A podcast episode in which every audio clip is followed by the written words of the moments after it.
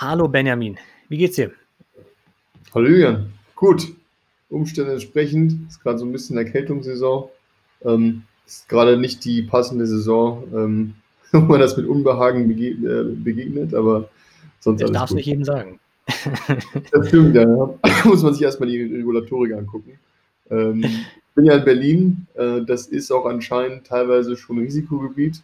Die haben jetzt angefangen, glaube ich, die Stadtteile nach Risikogebiet einzuteilen. Also mein Stadtteil ist noch nicht dabei, aber schauen wir mal, wie es die nächsten Wochen sich verhält. Okay. Genau. Ja, okay. Dann schauen wir mal lieber auf, auf coole Themen, äh, auf, auf spannende und, und äh, positive Themen. Blockchain-Bereich. Wir wollen halt mal wieder sprechen, was so im vergangenen Monat, das war der, lass mich überlegen, September, genau.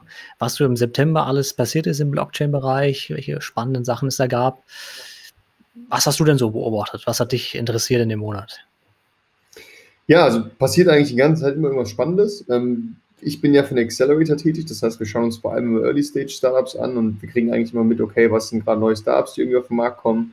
Ähm, ich glaube, in den letzten Monaten ist der ganze Markt an sich ein bisschen langsamer und ein bisschen unsicherer gewesen, gerade durch Corona, ähm, weil gerade März, April, Mai auch viele Investoren auf Hold waren.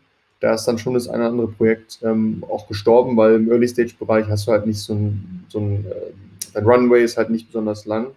Ähm, aber trotzdem setzen sich jetzt Sachen durch. Und ähm, wir haben bei uns immer einmal ein monatliches Event, wo wir halt immer vier, fünf neue Startups einladen und die dann pitchen lassen, eine Jury dabei und ähm, versuchen jetzt auch mehr Fokus auf äh, Startups zu legen, die äh, nicht Deutschland sind, aber gerne mehr ins deutsche Ökosystem reinkommen würden. Also ein bisschen internationaleren Charakter das Ganze zu geben. Ähm, und äh, ja, unser letztes Event war vor circa einer Woche und wir hatten jetzt eins da, was gewonnen hat, das fand ich ganz spannend. Die kommen aus Warschau, aus Polen, die heißen DoxyChain.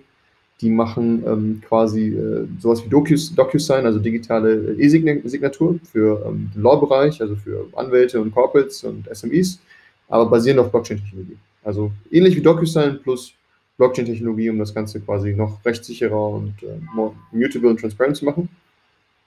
Und, ähm, Wie sieht es denn aus mit rechtssicher? Also rechtssicher ist ja immer schwierig, wenn es um digitale Dokumente geht. Wie sieht es denn da aus generell? Ja, da gibt es halt gewisse Standards. Also du gibt, es gibt, glaube ich, gewisse Akkreditierungen, die du halt haben kannst. Ähm, die mhm. arbeiten erstmal primär mit Anwälten zusammen. Das heißt, die kommen da eigentlich von einer relativ sicheren Seite, weil ich glaube, Anwälte oder Notare, das sind halt so die schwierigsten Kunden, Anführungszeichen, die du halt haben kannst. Also um erstmal den Qualitätsstandard von denen zu entsprechen. Ähm, die haben das auch zusammen mit, glaube ich, ein, zwei Kanzleien entwickelt, das Produkt. Also das Startup ist relativ jung. Ähm, die haben jetzt, glaube ich, vor einem halben Jahr angefangen, also super Early Stage noch, haben jetzt schon ein erstes Team aufgebaut mit ein paar Developern und die suchen jetzt auch gerade Funding, Seed-Runde. Ähm, und ähm, in Zusammenarbeit mit Anwälten haben die das halt so gebaut, das erste MVP, dass das ähm, rechtlich auf jeden Fall compliant ist. Also, dass du irgendwie Multi-Signature hast, ähm, dass es halt rechtlich, also von Rechtsansprüchen her halt ähm, als Nachweis dient. genau. Und wir schauen uns die jetzt nochmal im Detail an. Also wir wollen uns selber nochmal genau angucken als Accelerator, auch was Investment angeht. Ähm, dann müssen wir nochmal genau differenzieren, was die im Vergleich zu DocuSign auf, auf der technischen Ebene anders machen. Aber was wir bisher gesehen haben an Traction und ähm, externer Bestätigung, sieht gut aus. Das ist der Stand okay. dazu. Wie, wie ist in deren Sicht dann? Also, ich meine, DocuSign an sich auch nicht in allen Bereichen, aber generell funktioniert es ja erstmal und du hast ja auch dann erstmal immer noch eine Veränderungshistorie. Also, mit welchem USP gehen die halt daran? Ich würde mal sagen, DocuSign ja. wahrscheinlich im Vergleich auch erstmal noch günstiger, weil einfach jetzt schon der Massenmarkt erreicht werden kann mit dem Ding oder die den jetzt schon erreichen. Also, wie sehen die was ist dann deren USP, wo sie sagen, okay, da, da muss man es noch mehr nachverfolgbar haben etc.? Der USP von denen ist, dass sie sagen, durch Blockchain-Technologie kannst du es halt noch sicherer machen. Ähm, also wo wir selber noch einen Deep Dive machen müssen, wenn wir die uns angucken, zum Beispiel ist, ähm, ich kann selber ad hoc gar nicht beurteilen, wie äh, auf einem Anwaltsbasis oder Notarbasis das funktioniert, ob die zum Beispiel DocuSign akzeptieren als rechtlichen Standard. Mhm. Aber die kommen halt vom Engel, dass sie sagen, wir können damit auch notarielle Sachen ersetzen und, und, und alles, was halt auf Anwaltsebene, also die wichtigste Art von Verträgen, die ist damit halt auch rechtlich abgedeckt. Ähm, plus, das Ganze kommt halt noch in einer Zeit, wo es, glaube ich, besonders relevant ist, weil durch Corona ist halt die Anzahl von In-Person-Meetings und Ausdrucken und das ist, also ich glaube, der Zeitpunkt an sich ist optimal, jetzt unabhängig davon, ob es DocuSign oder ähm, eine Lösung ist, die auf Blockchain basiert. Aber USP ist, durch Blockchain kannst du es halt noch einen anderen Sicherheitscharakter geben. Plus bei Corporates, ähm, du hast ja auch gewisse, also diese Standards kann man, glaube ich, ak akkreditieren. Also ich habe mit ein, zwei Corporates dazu gesprochen, die ähm, haben dann zum Beispiel besondere Anforderungen, was du an Akkreditierung mitbringen musst als äh, Company, dass du überhaupt äh, in den Entscheidungsprozess mit reinkommst, dass sie sagen, okay, das ist überhaupt eine Software, die vom Rechtsstandard her gut genug ist. Ähm, da, also da weiß ich gerade gar nicht, wie die Details bei DocuSign ist. Also ich weiß gar nicht, ob bei DocuSign es gewisse Limits gibt, wo die sagen, okay, bestimmte Art von Agreements macht man darüber, aber es gibt halt einen gewissen, gewissen Stopp bei Transaktionsvolumen, die zu hoch sind oder besondere rechtliche Relevanz haben etc. Mhm. Ja, das ist ja oftmals auch noch bei, bei Versicherungen und so weiter, wo du dann wirklich noch zumindest irgendwie als zweiten Weg dann deine, deine Formulare einreichen musst oder sowas. Wie ist es denn, wie ist es denn deine Erfahrung? Du bist ja auch ein bisschen im Corporate-Umfeld unterwegs. Nutzt ihr da DocuSign oder was ist da der Stand? aus, aus meiner Erfahrung ist es oder packst du das noch? wenig. Äh, äh, auch. Also man muss echt, ich glaube, in Deutschland ist echt noch ein absolutes Faxland in manchen Bereichen. Okay. Ja, das glaubt man manchmal gar nicht, wie oft man noch irgendwie was, was faxen muss, um halt irgendwelche Sachen zu bestätigen. Ähm, was halt einfach viel genutzt wird, und da habe ich ehrlich gesagt null Ahnung, ob das so wirklich rechtens ist, ist halt einfach der, der klassische Trick, ich scanne meine, meine Unterschrift ein und klatsche die in so ein PDF-Dokument rein. Ja, da ja. hast du halt null Nachverfolgbarkeit und eigentlich kann das jeder machen. Das ja, ich kann meine, meine Unterschrift hochladen und dann kann jeder damit unterschreiben. Ähm, aber das ist halt echt das, was viele Unternehmen machen, wenn sie halt irgendwas unterschreiben wollen. Das sind da vielleicht nicht die ganz hochformalen Dokumente. Ja. Aber es sind dann schon einfach so die Sachen, die eigentlich eine richtige Unterschrift brauchen. Die werden dann einfach mal eben eingefügt, ja, Steuerung C, Steuerung V und, und, und speichern. Ähm, und da bin ich mir ehrlich gesagt nicht sicher und, und darum eben auch so ein bisschen die Frage, warum da zum Beispiel DocuSign noch nicht eingesetzt wird. Also ist das dann zum Beispiel, weil es eben nicht nachvollziehbar ist, würde ich halt in Frage stellen, weil die jetzige Version damit Copy-Paste ist null nachvollziehbar. Ja, das ja. ist ja absolut null irgendwie im Vordergrund. Ähm, also warum ist dann sowas wie ein DocuSign noch nicht so allgegenwärtig? Weil DocuSign ist nur ein Beispiel, es gibt wahrscheinlich auch sehr viele von, von solchen Anbietern. Aber ich habe es auch noch nicht ganz verstanden, warum ist das noch so, so all, noch nicht allgegenwärtig, dass man wirklich alles damit machen kann? Also was ist der Grund? Vielleicht ist das auch wieder so ein, so ein deutsches Thema, dass man hier noch eher auf Papier und Schrift setzen möchte. Ähm, aber so, also mir fällt einfach kein Grund ein. Also ich glaube, zu dem ersten Punkt ähm, mit, mit Unterschrift, ich kenne das auch, gerade auf Mac Preview und dann äh, eingescannte Unterschrift. Ich bin kein Rechtsexperte, aber ich bin mir ziemlich sicher, das ist äh, nicht relevant, also nicht, nicht gültig rechtskräftig, wenn du es ganz streng nimmst. Ich mache das aber auch, also gerade bei kleineren Sachen. Ähm, ich glaube, es ist eine Mischung wahrscheinlich. Auf der einen Seite natürlich Gewohnheit, also auch die, die, so ein gewisses Unbehagen wahrscheinlich sicherheitstechnisch. Ähm, deswegen gibt es ja wahrscheinlich auch so viele Auflagen, die erfüllt werden müssen, weil das halt gerade bei wichtigen Verträgen mit einem sehr hohen Risiko angeht, also einem sehr hohen Rechtsrisiko. Ähm, und ähm, die Frage auch, wie weit DocuSign eben ähm, rechtlich dann äh, auf höchster Instanz halt abgesichert ist. Weil DocuSign sagt ja, dass es, ähm, die haben ja keine Blockchain-Lösung, sondern die sagen, okay, die garantieren quasi dafür als Company, dass die äh, eingescannt sind, die, die, die, ähm, also es abgesichert ist, die Unterschrift. Das ist halt mit einem Timestamp. Aber ähm, ich glaube, dass Blockchain da logisch schon Sinn macht, wenn du halt eine Verkettung von, also von, von, von Transaktionen nachweisen kannst und du halt nicht nur eine zentrale Entity hast, die, wo es halt theoretisch gesehen gelöscht werden kann, dass es vielleicht nochmal theoretisch gesehen höherer Rechtsstandard ist. Und vielleicht brauchst du halt eben diesen theoretischen gesehen höheren Rechtsstandard, ähm, weil die Entscheidungsfindung dann meistens eben von Compliance ausgeht oder eben von Anwälten oder Notaren. Also die Frage ist halt, ist der Painpoint dann wirklich die, die theoretisch, das theoretische Risiko versus die Anwendung? Das kann ich mir schon gut vorstellen, dass bei uns quasi eigentlich nur die Anwendung zieht. Uns ist eigentlich äh, egal, aber das ist, hat den Grund, dass erstens auf Day-to-Day-Ebene machen wir noch nicht Sachen, die jetzt so hohe rechtliche Implikationen haben, weil es halt um kleinere Deals geht oder also nicht irgendwie um die gesamte Company oder Gesellschaftsverträge jeden Tag. Ähm, also das ist, glaube ich, ein Punkt, dass die, die Theorie, also die theoretische Rechtssicherheit wahrscheinlich hoch eingestuft ist von, von denen. Mhm. Also, sagen, also ich glaube, derjenige, der wahrscheinlich am risikoaversesten ist, am Ende des Tages ist halt der Anwalt oder der Notar. Beim Notar im Endeffekt hat ja die Funktion, dass er eigentlich bezahlt wird dafür, hauptsächlich, oder den er provided, ist ja, dass er dafür mit seinem Position und seinem Job und, und allem garantiert dafür, dass es rechtlich so sicher ist. Das heißt, dem sein Incentive, offen zu sein, zu sagen, hey, äh, lass mal eine technologische Lösung ausprobieren, ist ja extrem klein. Und da kann ich mir schon vorstellen, dass es halt Sinn macht, zu sagen, okay, wenn wir halt noch eine Technologie, die Blockchain dazu hat, die es halt noch, noch mal noch sicherer macht, theoretisch gesehen, dass das, also was ist quasi der technologische Standard, den du halt brauchst für zum Beispiel Gesellschaftervertrag und andere, was gut genug ist, um den bisherigen Prozess abzulösen. Und da ist, glaube ich, die Argumentation von Doxy Channel zu sagen, okay, mit Blockchain mhm. ist es einfach mal signifikant besser, als wenn es halt über eine zentrale Private Company irgendwie abgesichert wird digital. Wobei wir da natürlich bei der, ich sag mal, fast so klassischen Diskussion wären beim Thema Blockchain, ne?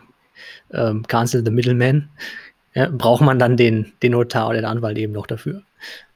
Ja, ja also braucht idealerweise nicht. Das, äh, ich glaube, das äh, sieht ja eigentlich fast jeder so. Insbesondere bei den Kosten, auch gerade bei Startup-Seiten. Ja, das stimmt. Dann ist natürlich nur die Frage, was, was die Anwälte antreibt, das Ding nach vorne zu treiben. ja gut, ich meine, bei Anwälten glaube ich noch ein bisschen anders, weil ich meine, Anwälte haben ja Haupt, also ich glaube, der Value, den Anwälte größtenteils kreieren, besteht ja auf ähm, beratender Funktion.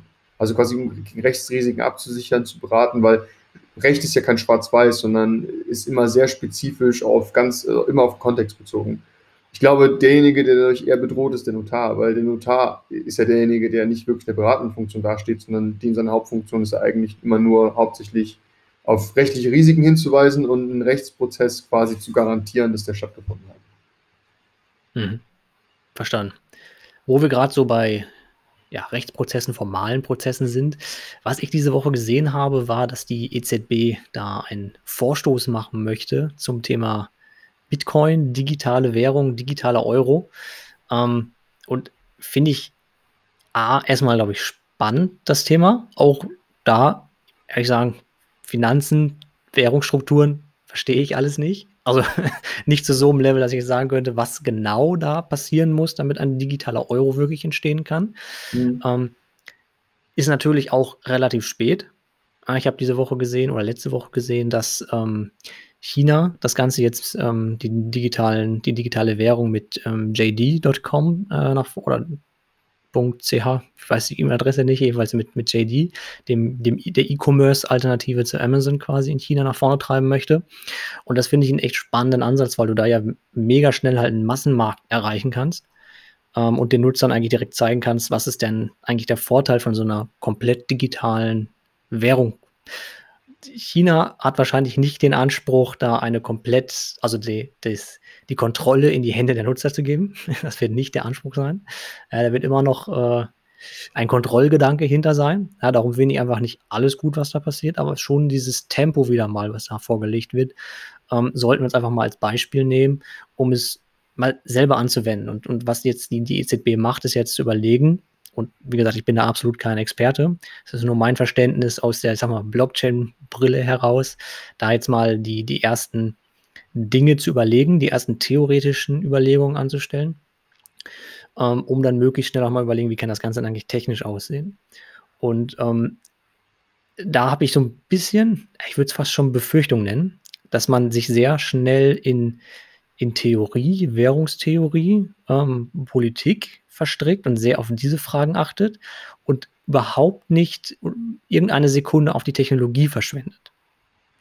Und man dann irgendwann zu dem Punkt kommt, wo man sagt, ja, strategisch, ähm, theoretisch, politisch macht das super Sinn, einen digitalen Euro zu machen. Man hat vielleicht auch dann die Mechanismen ähm, auf dem Papier entwickelt, wie das Ganze aussehen muss, ähm, wer das Ganze verwalten muss, wie das Ganze strukturiert sein muss und sucht dann händeringend nach irgendeiner Lösung.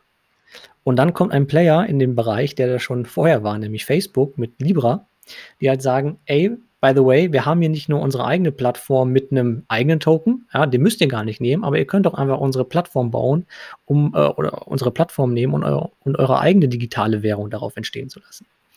Und ich glaube, dann, was man mit solchen innovativen Gedanken zu einem digitalen Euro dann geschafft hat, macht man sich damit extrem schnell wieder kaputt.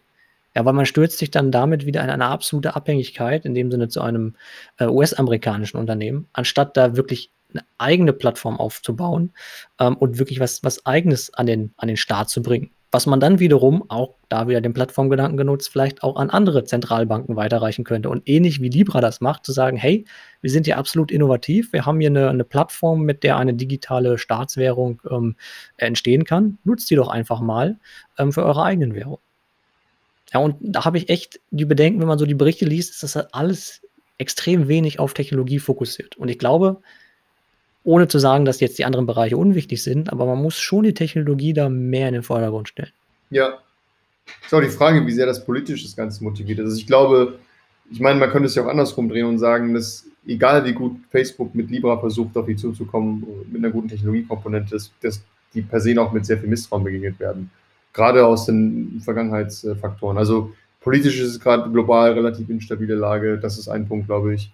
Ähm, gerade Datenskandal mit Cambridge Analytica ähm, ist ein Riesenthema bei Facebook. Ähm, und eben der Versuch des Leap war ja eigentlich seine eigene Currency-Lösung ursprünglich. Also, was sie ja jetzt machen, ist ja ein Kompromissvorschlag, weil sie das erste nicht durften, nämlich einen eigenen, eigenen Waren, also basierend auf einem eigenen Warenkorb, eine eigene ähm, Währung quasi zu kreieren.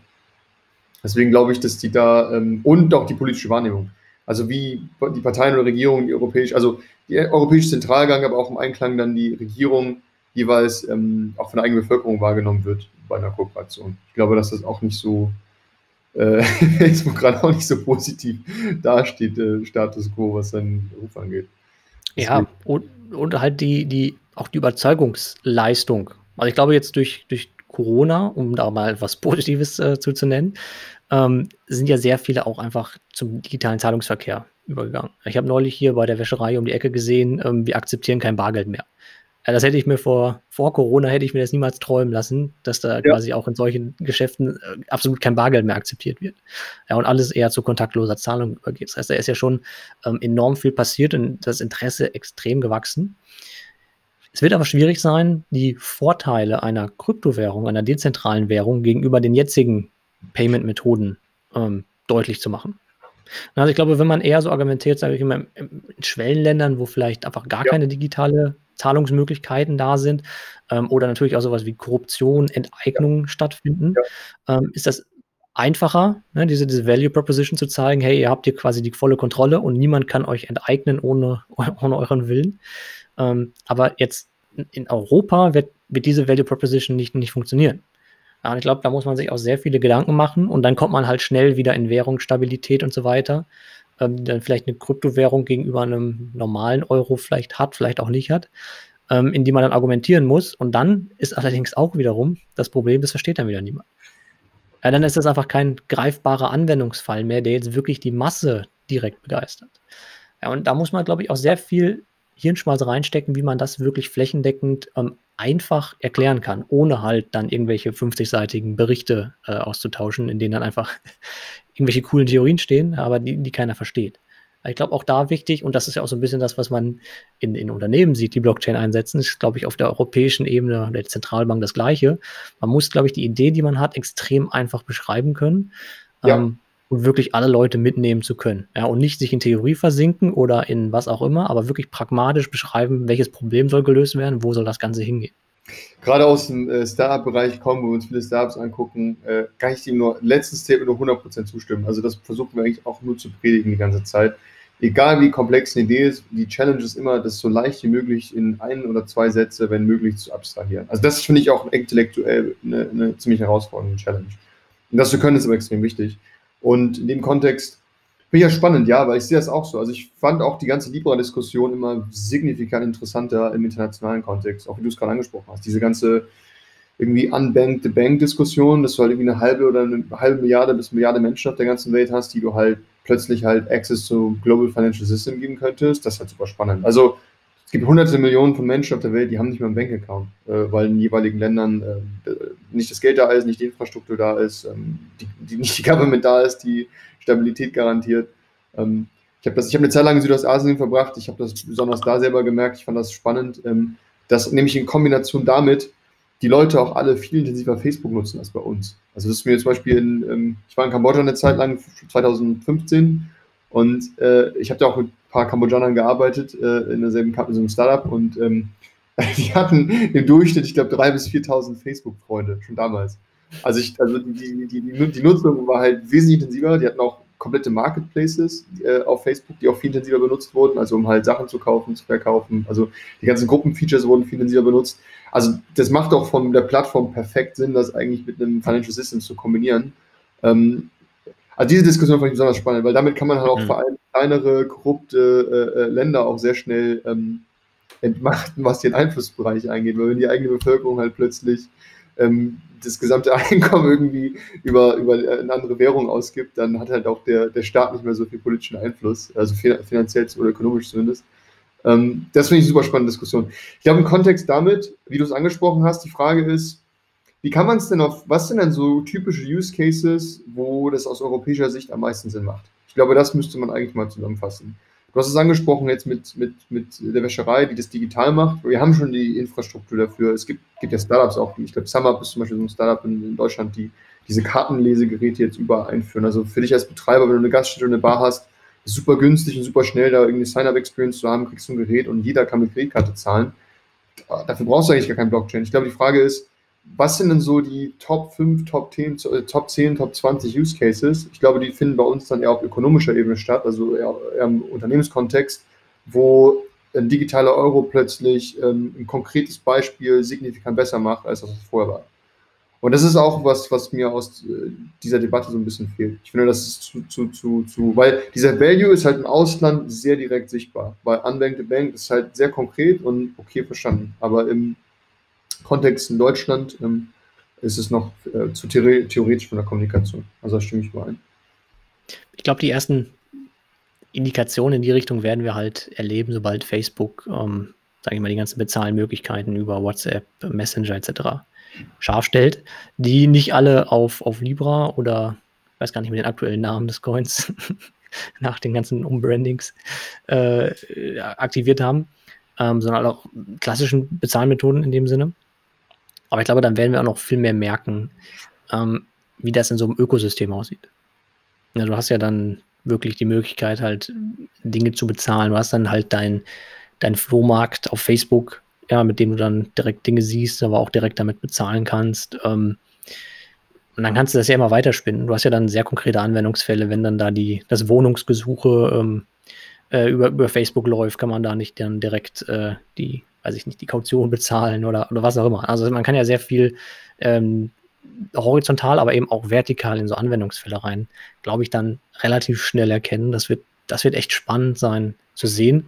Vor allem auch aus europäischer Perspektive, welche Anwendungen werden da denn eigentlich Traction bekommen und welche eben nicht. Ich finde das aber trotzdem noch, ähm, ehrlich gesagt, nicht konkret genug für den europäischen Kontext, weil was du gerade gesagt hast, im asiatischen, also in, in einem ausländischen Kontext, wo halt Banken nicht so vertreten sind, wo Leute alle keine Kreditkarte haben zum Beispiel, macht es total Sinn. Sofort agree. Aber im deutschen Kontext zum Beispiel, ähm, ich gebe bestimmt jeden Monat irgendwie 100, 200 Euro auf Facebook äh, Ads, äh, Advertisements aus. Also ich habe so ein paar kleinere Projekte, wo ich ab und zu mal so ein bisschen Werbung schalte, auch für die eigene Learnings und Experience. Ähm, und du gibst halt einmal eine Kreditkarte ein und du kannst halt, also ich habe halt faktisch keinerlei Einschränkungen auf der Plattform. Ich kann halt Werbung schalten und interagieren, machen, was ich will. Wenn die das theoretisch gesehen auf die User-Seite übertragen würden und sagen würden, hey, ähm, es gibt bestimmte Gruppen, ab da musst du jetzt auf einmal irgendwie 3 Euro Eintritt bezahlen oder was auch immer, aber du gibst einmal eine Kreditkarte ein, dann hat es für mich als User Experience, ähm, also ich sehe noch nicht von, von, von solchen Apps wie Facebook in Europa als Nutzer mit der Kreditkarte, wo ich jetzt so eine, so eine super starke, also den Use Case, die präsentieren werden, ist mir noch nicht klar, okay, wo ist eine super krasse Erweiterung von der User-Perspektive her, was ich jetzt plötzlich damit machen kann, was ich vorher theoretisch gesehen hätte nicht machen können. Und also das fehlt mir, fehlt mir in diesem Kontext irgendwie allgemein noch, wie es, kommuniziert wird. Ich glaube vielleicht, dass wahrscheinlich durch diesen Angle von Smart Contracts, glaube ich, einige sehr interessante Sachen machbar sind, dass du halt dadurch Prozesse halt irgendwie automatisieren kannst. Ähm, ich sehe halt viel, was irgendwie mit Cryptocurrencies und Trading und so angeht, dass, das halt ein spannender Bereich ist, aber irgendwie auf ist halt die Frage, was sind halt die besten Use Cases? Also wie gesagt, ich habe das noch nicht äh, in dieser ganzen EZB-Diskussion noch nicht so ganz klar definiert bekommen. Ich könnte mir vorstellen, dass es mehr auf ähm, Unternehmensseite zum Beispiel äh, einige interessante Updates geben könnte. Also Interaktion und Transaktion zwischen Unternehmen oder auch im Ausland. Ich glaube, dass das einige Sachen enorm beschleunigen könnte. Aber auf ähm, B2C-Ebene in Europa ähm, sehe ich da noch nicht. Also diese, weil diese Coins könntest du auch eigentlich über Kreditkarte machen, so wie in Videospielen. Wenn du ein Videospiel hast, dann kannst du auch Coins kaufen gegen Geld oder wenn du auf dem App Store die Handys runterholst, hast du ja auch irgendwie Coins. Äh, diese ganzen Freemium-Games, äh, die so berühmt dafür sind, ihre Leute abzuzocken, die basieren ja alle auf Kreditkarteninformationen, die du dann Coins umtauschen kannst. Und am Ende des Tages, was zählt, ist, ist die User Experience. Weil dem User ist es völlig egal, ob es Kreditkarte ist oder Blockchain-Lösung oder eine SQL-Datenbank. Das ist Genau. Und äh, das wären eben auch diese Art von Diskussionen, die ich mir halt auch in so einer Diskussion wie jetzt bei der EZB einfach wünschen würde. Ja. Ne, eben zu sagen: „Okay, guck mal, wie sieht das User Experience technisch aus? Welche Anwendungsfälle erfüllen wir da für den Endnutzer, der jetzt nicht irgendwie auf Währungsspekulation oder was auch immer setzt, der nicht aus der Perspektive kommt?“ Was natürlich auch alles wichtige Themen sind. Also, ne, nicht falsch verstehen. Das ist jetzt nicht, dass ich sage, das eine ist wichtiger als das andere. Ähm, es muss aber einfach gleich behandelt werden und gleich nach vorne gebracht werden. Ich glaube, da zu dem Thema wird man vielleicht erst mal gar nichts mehr hören in den nächsten Monaten, aber auf jeden Fall wird sich das Ganze noch noch schwer ziehen. Darum lass uns doch mal schauen, was so an schnelllebigeren oder unmittelbareren Themen so passiert ist. Was was gab's da noch bei dir? Ja, also wir schauen uns aktuell vor allem Startups an. Also wir haben noch, ähm, was ein Startup, was interessant ist, ähm, mit dem wir zusammenarbeiten, die heißt Amazing Blocks. Ähm, das ist vielleicht interessant im Kontext von, weil es auch mit Regulatorik zu tun hat.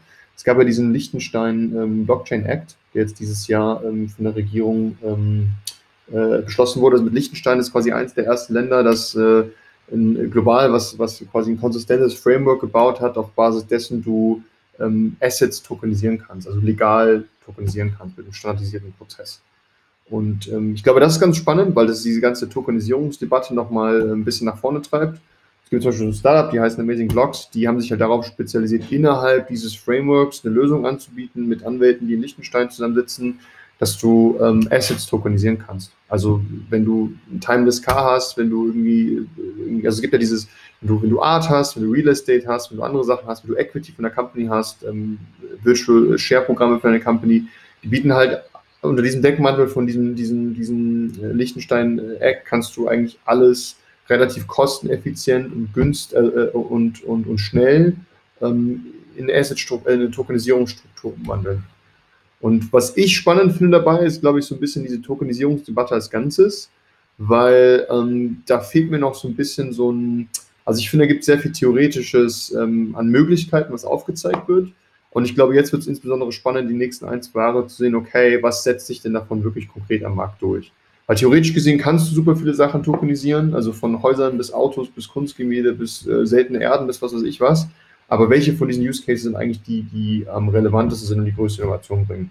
Weil du hast ja schon andere Alternativen vorgehabt. Also zum Beispiel der, der Case von Real Estate Tokenisierung ist ja, dass du sagst, dass du ähm, zum Beispiel als Privatinvestor auch Geld in Real Estate investieren kannst, wenn du ähm, weniger Geld hast. Also du kannst ja nicht das ganze Haus kaufen, aber du kannst ja teilweise investieren. Mhm. Das ist zum Beispiel, ja, das ist theoretisch gesehen möglich, aber setzt sich das wirklich durch? Oder ähm, verschätzt man den Markt. Also denkt man, dass theoretisch gesehen wesentlich mehr Leute das eigentlich machen würden, als die Realität dann zum Beispiel zeigt. Und das, das, das jetzt kommt so die Phase des Reality-Checks, glaube ich, die nächsten ein, zwei Jahre. Ähm, da bin ich mal gespannt, äh, wie sich das entwickelt. Okay. Kann man denn dann auch Startups tokenisieren? Kannst du auch. Äh, das bietet zum Beispiel Amazing Blocks an. Ich glaube, das sind sogar eine mhm. der ersten, die das machen, weil die das über Liechtenstein machen. Also du kannst dann eine Entity, mhm. du hast dann quasi eine Entity in Liechtenstein ähm, und die sind quasi der, der, die haben halt die Software und die Partner, um das halt äh, umzusetzen dort. Ähm, und dann bist du quasi eine liechtensteinische Company mit äh, tokenisierten auch Equity Assets. Ich glaube, die bieten das sogar an ohne Bankaccount, sondern basierend auf Ethereum. Also die sind da, sind da relativ advanced, was es angeht. Ja. Mhm. Wie siehst du das aus, aus auch Investorenperspektive? Also macht es das dann einfacher oder also ich meine, das, du hast ja dann die Möglichkeit, sowas wie ein, ein Startup-Investment ja nicht, nicht Crowdfunding-mäßig zu machen, aber halt über eine größere Reichweite zu verteilen. Ja, also du kannst deine, du kannst halt deine Assets halt ähm, super relativ einfach transferieren. Ähm, die die Setup-Costs äh, für Companies, vor allem wenn die größer sind, ist halt deutlich günstiger und das also eigentlich der, der, die Punchline ist es günstiger, schneller und flexibler.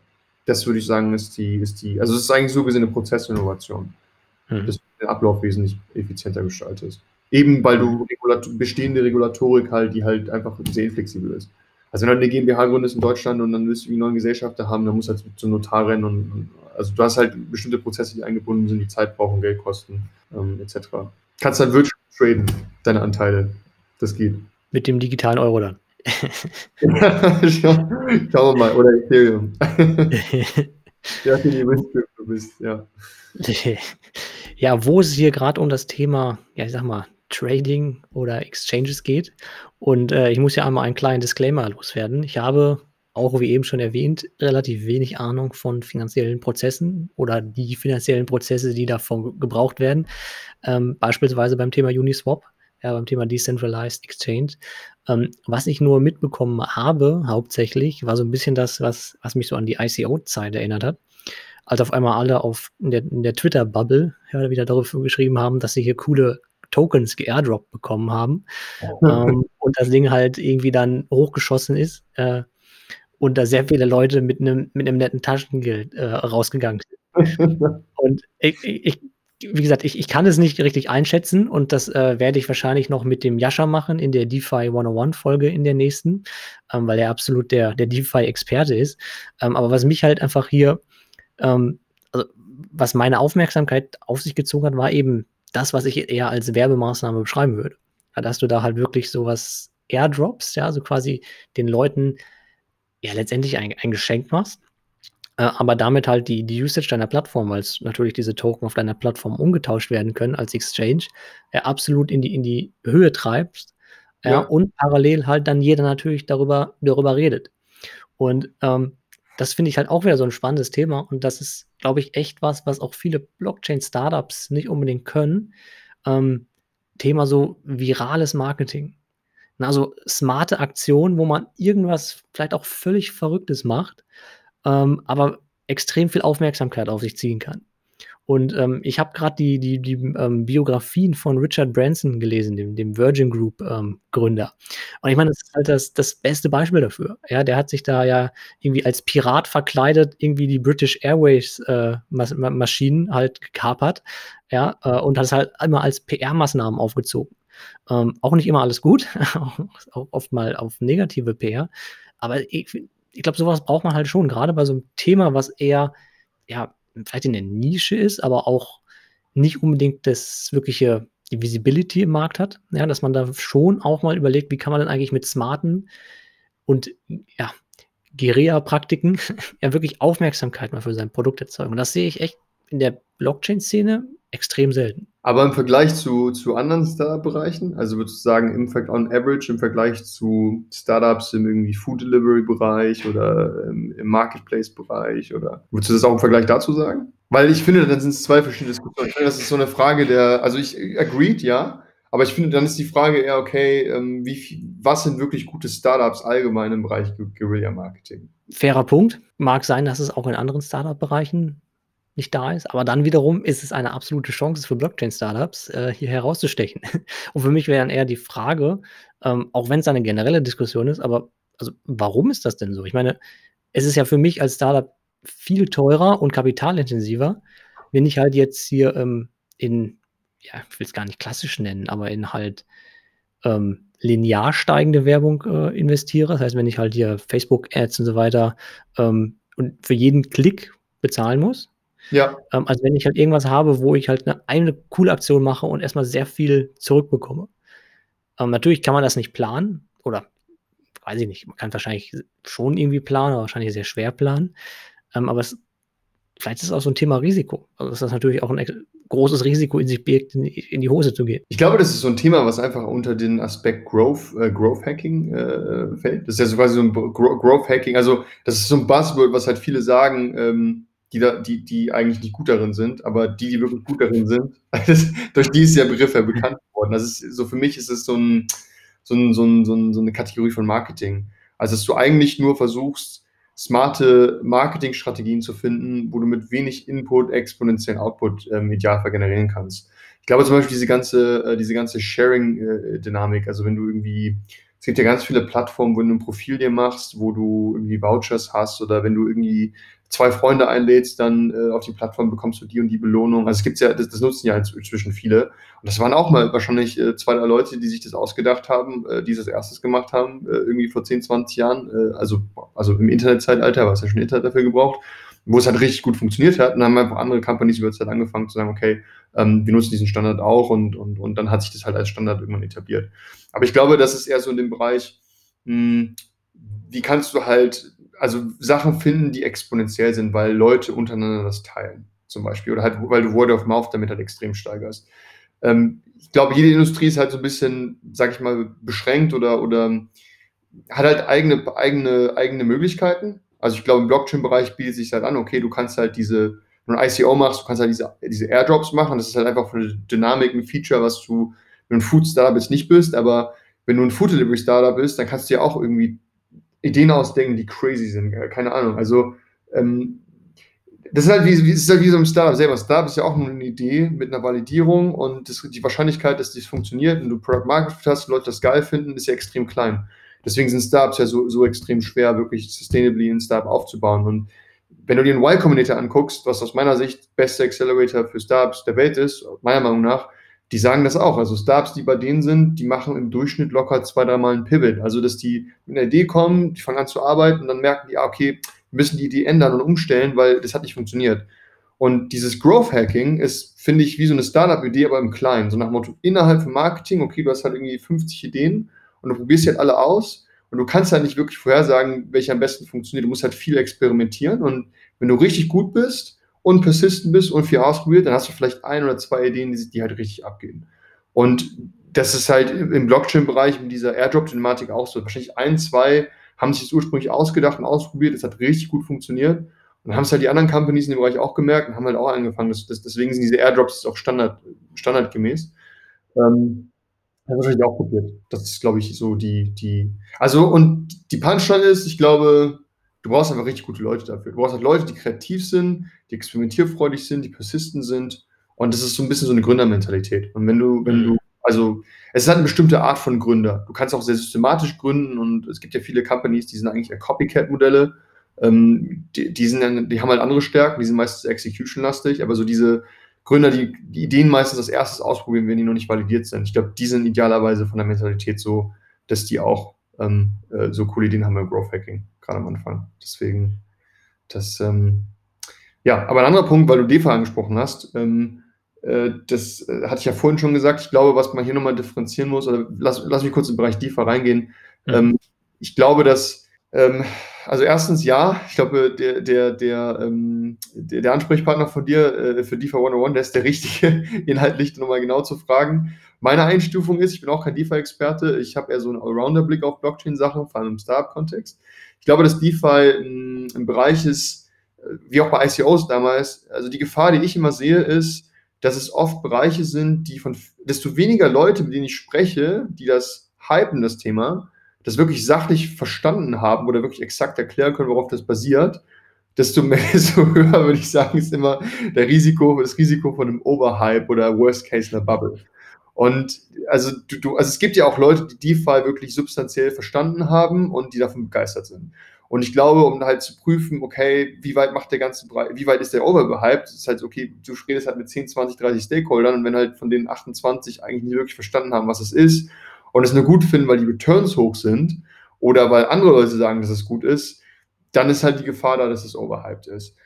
Der Value an sich für DeFi, der, der ist unstreitbar da. Da kann man über die einzelnen Use Cases, glaube ich, also kann man im Detail streiten. Ähm, was mir halt auffällt, ist, dass DeFi eigentlich, es geht ja hauptsächlich um Banking-Anwendungen. Also äh, Anwendungen aus dem Finance-Bereich, ähm, die du mit Blockchain halt komplett irgendwie neu oder anders denken kannst und halt bestehende Prozesse irgendwie komplett ähm, im, im, im, krassesten Case halt irgendwie disrupten können.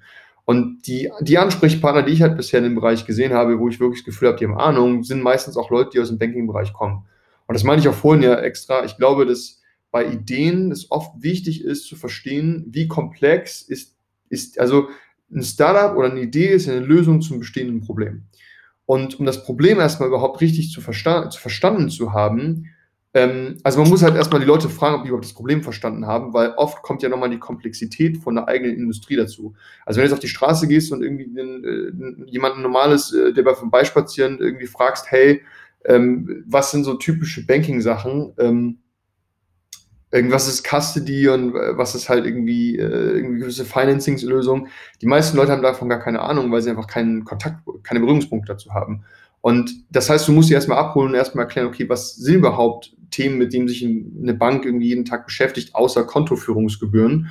Und erst wenn du die Leute educatest und das im Detail erklärst, dann kannst du erst auf den Punkt springen und sagen, okay, und jetzt hast du verstanden, wie die Industrie funktioniert, dann kann ich dir jetzt auch erklären, was das Problem ist. Ähm, also was ist das Problem von der Industrie, die du erst verstehen musst? Und dann kannst du, glaube ich, erst auf den Punkt umswitchen und sagen, okay, und DeFi ist nochmal eine neue Art und Weise, das bestehende Problem zu lösen. Und das fehlt mir äh, in diesem DeFi-Diskussion, was ich so mitbekommen habe, so als Ganzes, fehlt mir das bei vielen Leuten oft, wo ich das Gefühl habe, ich bin kein Banking-Experte, ich komme nicht aus dem Bankenbereich, Ähm, ich bin jetzt seit zwei Jahren im Blockchain-Bereich. Klar, wir haben viele Partner, die im Bankenkontext sind. Also ich eigne mir da auch mehr und mehr Wissen über Zeit an. Das ist halt nur ein Teilbereich für mich, der relevant ist. Aber ich sehe, dass es ganz viele Leute gibt, die da weniger Ahnung haben als ich, aber trotzdem total begeistert von dem Bereich DeFi sind. Und ich glaube, das muss man so ein bisschen, da muss man mehr so einen, so einen Wissens-Reality-Check machen. Und ich glaube, dann kann man das gut bewerten. Ja, ja Reality-Check ist immer wichtig. Immer ja. überlegen, was möchte man eigentlich machen, beziehungsweise wie sieht auch ein pragmatischer Ansatz dabei aus? Lieber einen Reality-Check zu viel als einen zu wenig. Ja, aber auch nicht zu viel, sonst ist man zu konservativ unterwegs. Ja, Reality-Check soll ja nicht mal konservativ gemeint sein. Es geht einfach nur darum, ähm, weil das ist ja eine Ideenfindung. Du hast ja neue Hypothesen, ja, also Ideen sind ja meistens Hypothesen und verstehe mich nicht falsch, ich bin total begeistert von Disruption, neuen Ideen und was theoretisch gesehen möglich ist. Aber wenn man das halt nicht regelmäßig äh, überprüft und ein Startup ist ja ein Reality-Check, weil du, du hast eine Hypothese, du machst ein Business auf und der Reality-Check ist, machst du halt irgendwann Revenues oder nicht. Und wenn du halt keine Revenues machst, dann kannst du dir halt nur bis zu einem gewissen Grad leisten und im Worst Case gehst du halt irgendwann pleite. Also so gesehen ist es der härteste Reality-Check, den du eigentlich machen kannst. Ähm, aber das sollte man nicht mit, es ist halt so ein, es ist wie, wie, wie, wie in Science. Also wenn, wenn du, wenn du irgendwie in Forschung bist im Labor, dann hast du auch Hypothesen, du probierst halt hunderte von verschiedenen Kombinationen auf, aus und, und, und, und irgendwann geht es halt weiter vorwärts und, und du versuchst halt gezielt Learnings rauszuziehen und schreibst weiter voran. Das heißt ja nicht, dass man den, den Drive und Enthusiasmus von Startups damit killen sollte. Man sollte es halt nur im Auge behalten, weil wenn man das nicht macht, dann ist die Gefahr nämlich, dass man sich zu lange in Ideen irgendwie äh, reinsteigert und daran arbeitet und dann irgendwann äh, Du, du, wir sind ja alle voller Biases, ja. Also es gibt ja diesen äh, Sunk Cost Bias zum Beispiel oder Fallacy, dass wenn du, desto länger du Zeit in irgendwas investierst, desto weniger wirst du auch wahrhaben, dass es nicht funktioniert.